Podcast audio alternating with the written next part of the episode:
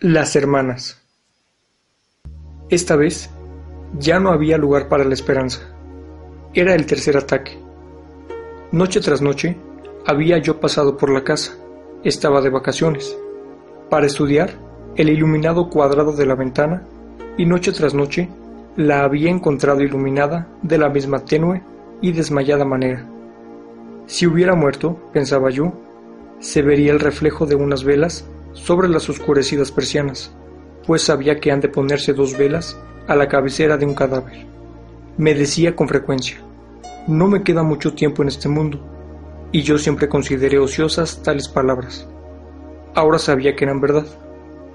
Todas las noches, al levantar la mirada hacia la ventana, me decía suavemente a mí mismo la palabra parálisis. Siempre sonaba rara a mis oídos, como la palabra gnomon en el Euclides y la palabra simonía en el catecismo. Pero ahora me sonaba como si fuese el nombre de algún ser maléfico y pecaminoso. Hacía que se me saltaran las lágrimas, y sin embargo, no paliaba mi deseo de estar cerca y observar su trabajo mortífero. El viejo Cotter estaba sentado junto a la chimenea fumando cuando bajé las escaleras para cenar. Mientras mi tía me servía las gachas, el viejo Cotter dijo, como si retomara algún viejo comentario de los suyos. No, yo no diría que estaba exactamente, pero había algo extraño. Siempre tuvo un aire misterioso, en mi opinión. Comenzó a dar chupadas a su pipa, recomponiendo sin duda la opinión que guardaba en la cabeza. Viejo loco fastidioso.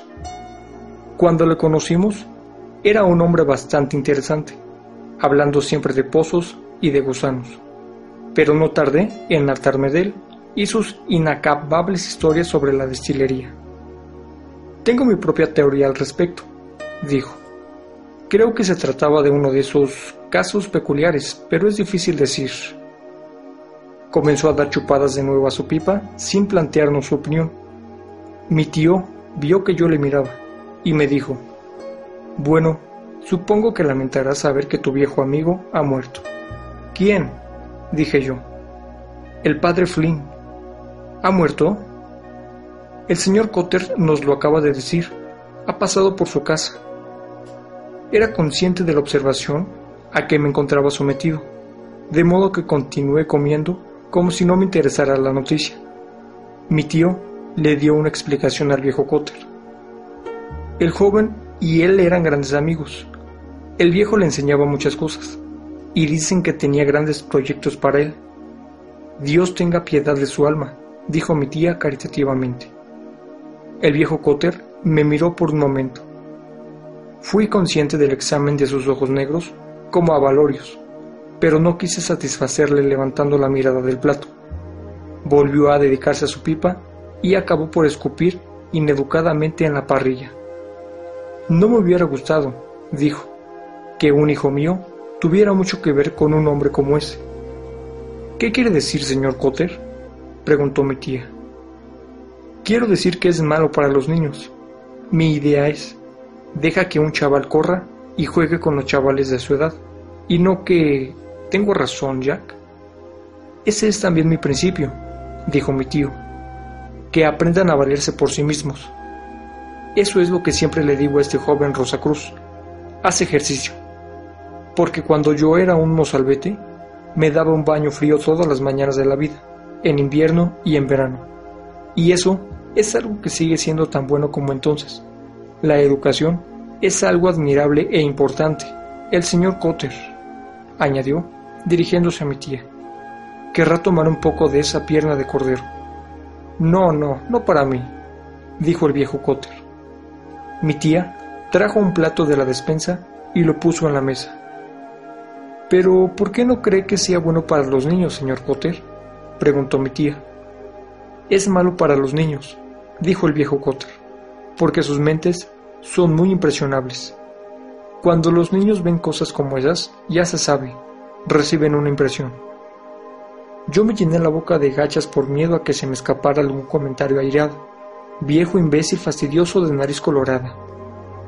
Me dormí bastante tarde. Aunque me molestaba que el viejo Cotter se refiriera a mí como si fuera un niño, Me puse a estrujarme la cabeza para sacar algo limpio de sus frases inconclusas. En la oscuridad de mi habitación, me imaginé que veía de nuevo el pesado rostro gris del paralítico. Me eché las mantas por la cabeza y traté de pensar en la Navidad. Pero el rostro gris no dejó de seguirme. Le oí murmurar y comprendí que había algo que deseaba confesar. Noté que mi alma se replegaba a alguna región depravada y placentera, y en ella le encontré de nuevo, esperándome. Empezó a confesarme algo entre murmullos, y yo me pregunté por qué sonreía continuamente y por qué sus labios estaban tan húmedos de saliva. Pero entonces recordé que había muerto de parálisis y me di cuenta de que también yo sonreía débilmente como si quisiera absolverle de lo simoníaco de su pecado. La mañana siguiente, después del desayuno, bajé a ver a la casita en Great Britain Street. Se trataba de una tienda modesta, registrada bajo el vago nombre de pañería. La pañería consistía principalmente en zapatos infantiles de plástico y paraguas.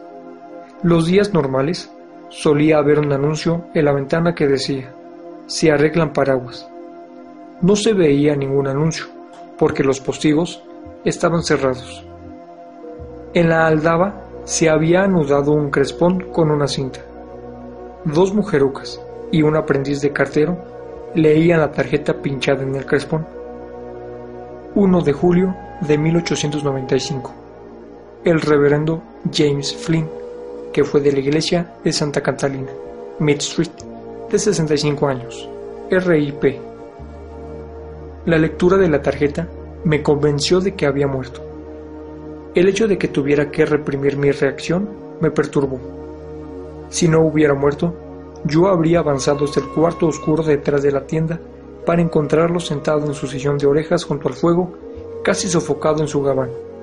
Mi tía quizá me hubiera dado un paquete de high toast para él, y ese regalo le habría sacado de su estupefacto sopor.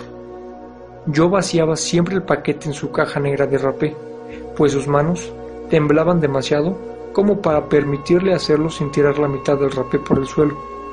Incluso cuando levantaba las manos hasta la nariz, unas pequeñas nubes de humo se escurrían entre sus dedos y caían en la pechera de su abrigo. Esa constante lluvia de rapé era probablemente lo que daba a sus viejas vestiduras sacerdotales un aspecto verde pálido, pues el pañuelo rojo, que siempre estaba ennegrecido por las manchas de rapé con el que trataba de sacudir los granos caídos, resultaba absolutamente ineficaz. Me hubiera gustado entrar y verle, pero no tuve el coraje de llamar. Me fui caminando lentamente por el lado soleado de la calle, leyendo al pasar todas las carteleras teatrales puestas en los escaparates.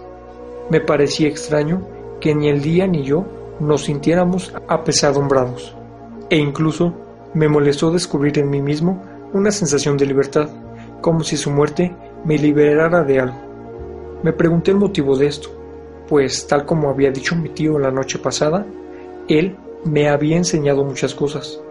Había estudiado en el colegio irlandés en Roma y me había enseñado a pronunciar correctamente el latín. Me había contado historias sobre las catacumbas y de Napoleón Bonaparte y me había explicado el significado de las distintas ceremonias de la misa y de las diferentes vestiduras usadas por el sacerdote. A veces se divertía haciéndome preguntas difíciles, preguntándome lo que se debía hacer en ciertas circunstancias, o si tales y tales pecados eran mortales o veniales o tan solo imperfecciones. Sus preguntas me mostraban cuán complejas y misteriosas eran ciertas instituciones de la Iglesia que yo siempre había considerado como los actos más simples, los deberes del sacerdote para con la Eucaristía y para con el secreto de confesión me parecían tan solemnes que me preguntaba cómo había gente con el coraje suficiente como para afrontarlos. De modo que no me sorprendió cuando me dijo que los padres de la iglesia habían escrito libros tan gruesos como la guía postal y tan densamente impresos como las noticias legales de los periódicos, para elucidar todas estas intrincadas cuestiones. Cuando me ponía a pensar en estas cosas, me resultaba imposible responder o daba unas respuestas vacilantes y locas ante las que él acostumbraba sonreír moviendo la cabeza dos o tres veces. A veces me ponía a recitar las respuestas del acompañamiento de la misa, que me había hecho aprender de memoria, y mientras yo parloteaba, él sonreía pensativamente y movía la cabeza, llevándose grandes pellizcos de rapé a una y otra fosa nasal. Cuando sonreía, mostraba sus grandes dientes descoloridos y colocaba la lengua sobre el labio inferior, una costumbre que me inquietó al comienzo de nuestra relación, antes de que llegara a conocerle bien. Según caminaba bajo el sol, recordé las palabras del viejo Cotter y traté de recordar lo que había pasado en el sueño. Recordé que había visto unas largas cortinas de terciopelo y una lámpara pasada de moda que se balanceaba. Había sido como si estuviera muy lejos, en algún lugar de extrañas costumbres, Persia, supongo, pero no podía recordar cómo terminaba el sueño. Mi tía me llevó por la tarde al velorio. Aunque había caído el crepúsculo, los cristales de las ventanas aún reflejaban el espeso tono dorado de un gran banco de nubes. Nani nos recibió en el vestíbulo, y como hubiera resultado impropio saludarla en voz alta, mi tía se limitó a estrecharle la mano. La vieja señaló hacia arriba interrogativamente, y ante el movimiento de cabeza de mi tía, se puso a subir trabajosamente la escalera delante de nosotros, inclinando la cabeza de un modo que apenas le quedaba más alta que la barandilla. Se detuvo en el primer rellano y nos hizo un gesto para que avanzáramos hacia la puerta abierta de la habitación mortuoria. Mi tía cruzó la puerta y la vieja me hizo una señal insistente en cuanto se percató de mi titubeo. Yo entré de puntillas. La luz que se filtraba por los encajes al pie de las cortinas envolvía la habitación con un tenue fulgor dorado en el que las velas parecían pálidas llamas adelgazadas. Le habían puesto en un ataúd. Nani se colocó junto a nosotros y los tres nos arrodillamos a los pies de la cama. Intenté rezar, pero no pude concentrarme porque el bisbiseo de la vieja me distraía. Me fijé en que el vuelo de la falda se la abarquillaba de un modo chabacano y en que tenía desgastados en el mismo sentido los tacones de sus botas de fieltro. Se me antojó que el viejo sacerdote sonreía atendido en su ataúd. Pero no. Cuando nos levantamos y subimos a la cabecera de la cama, vi que no sonreía. Allí estaba tendido, solemne y cuantioso, vestido como si fuera al altar, sujetando lánguidamente un cáliz entre sus grandes manos. Su rostro, gris y abultado, con las fosas nasales de un negro cavernoso y una exigua pie blanca alrededor, tenía un aspecto sumamente truculento. Las flores impregnaban la habitación de un aroma pesado. Nos santiguamos y salimos. En el cuartito de abajo encontramos a Elisa ceremoniosamente sentada en su sillón de orejas. Yo avancé vacilante hacia mi silla habitual de la esquina, mientras Nani iba al aparador y cogía un escanciador de jerez y algunas copas que colocó en la mesa, invitándonos a tomar un poco de vino. Cuando su hermana dio la orden, sirvió el jerez y nos pasó las copas. Insistió en que tomara unas pastas de crema, pero decliné la invitación porque pensé que haría mucho ruido al comérmelas. Pareció de algún modo desilusionada ante mi rechazo y se movió lentamente hasta el sofá en el que se sentó del lado en el que se encontraba su hermana. Nadie habló. Todos fijamos la mirada en la vacía chimenea. Mi tía aguardó hasta que Elisa suspiró y entonces dijo, Ah, bueno, se ha ido a un mundo mejor. Elisa suspiró de nuevo e inclinó la cabeza en aquiescencia. Mi tía acarició con los dedos el tallo de su copa antes de dar un traguito. ¿Se en paz? preguntó. Oh, absolutamente en paz, señora, dijo Elisa. Es imposible decir cuándo expiró. Tuvo una hermosa muerte, bendito sea Dios. ¿Y lo demás? El padre O'Rourke estuvo con él el martes y le dio la extrema unción y lo preparó y todo. Era consciente, estaba absolutamente resignado. Tal es el aspecto que tiene, dijo mi tía. Eso es lo que dijo la mujer que mandamos llamar para que lo lavara. Dijo que parecía como si estuviera durmiendo, de lo apacible y resignado que estaba. Nadie hubiera imaginado que se convertiría en un cadáver tan hermoso.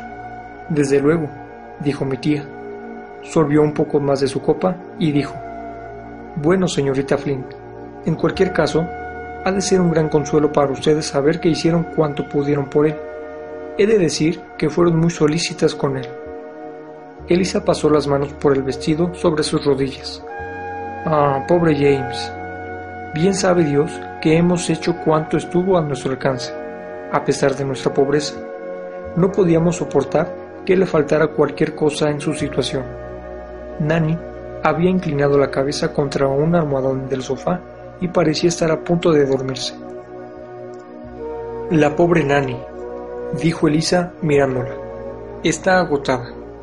Hemos tenido mucho trabajo, ella y yo, buscando la mujer que lo lavara y echándolo en la cama y después el ataúd y después el encargo de la misa en la capilla.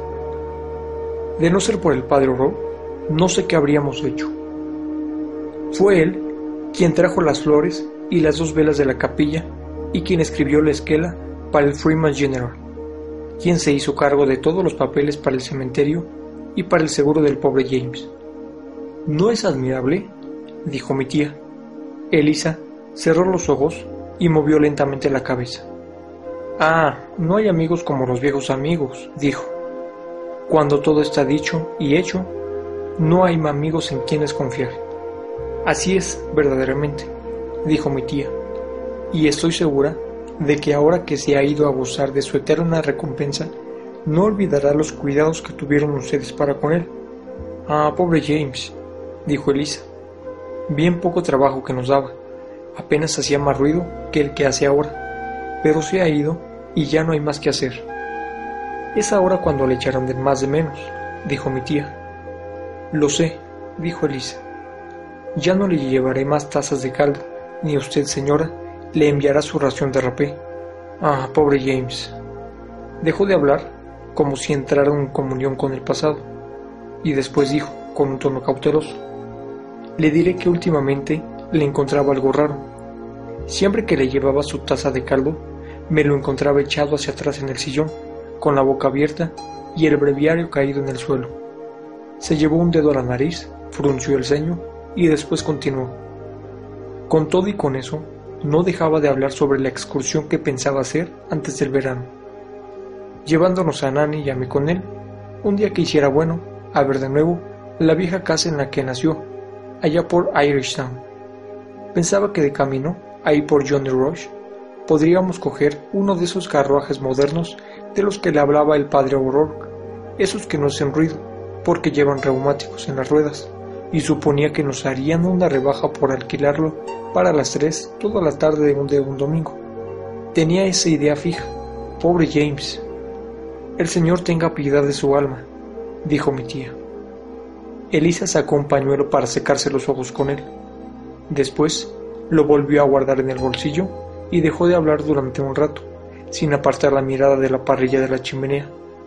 Siempre fue tan escrupuloso, dijo, Vivía agobiado por los deberes del sacerdocio, y de repente algo se le atravesó en la vida, por así decir. Sí, dijo mi tía. Era un hombre decepcionado. Eso saltaba a la vista. El silencio se apoderó del cuartito, y yo aproveché la ocasión para acercarme a la mesa, probar el jerez y regresar silenciosamente a mi silla del rincón. Elisa parecía haber caído en un profundo arrobamiento y tras una larga pausa, dijo lentamente, Fue aquel cáliz que rompió. Ahí comenzó todo. Dijeron que no había pasado nada, naturalmente, que estaba vacío, quiero decir. Pero de todos modos, dijeron que la culpa había sido del muchacho. Pero el pobre James era tan nervioso. Dios le tenga en su gloria. ¿Qué fue lo que le pasó? dijo mi tía. He oído algo, Elisa asintió con la cabeza. Aquello le afectó a la cabeza, dijo. Se convirtió en un hombre taciturno y errabundo. Dejó de hablar y de ver a la gente.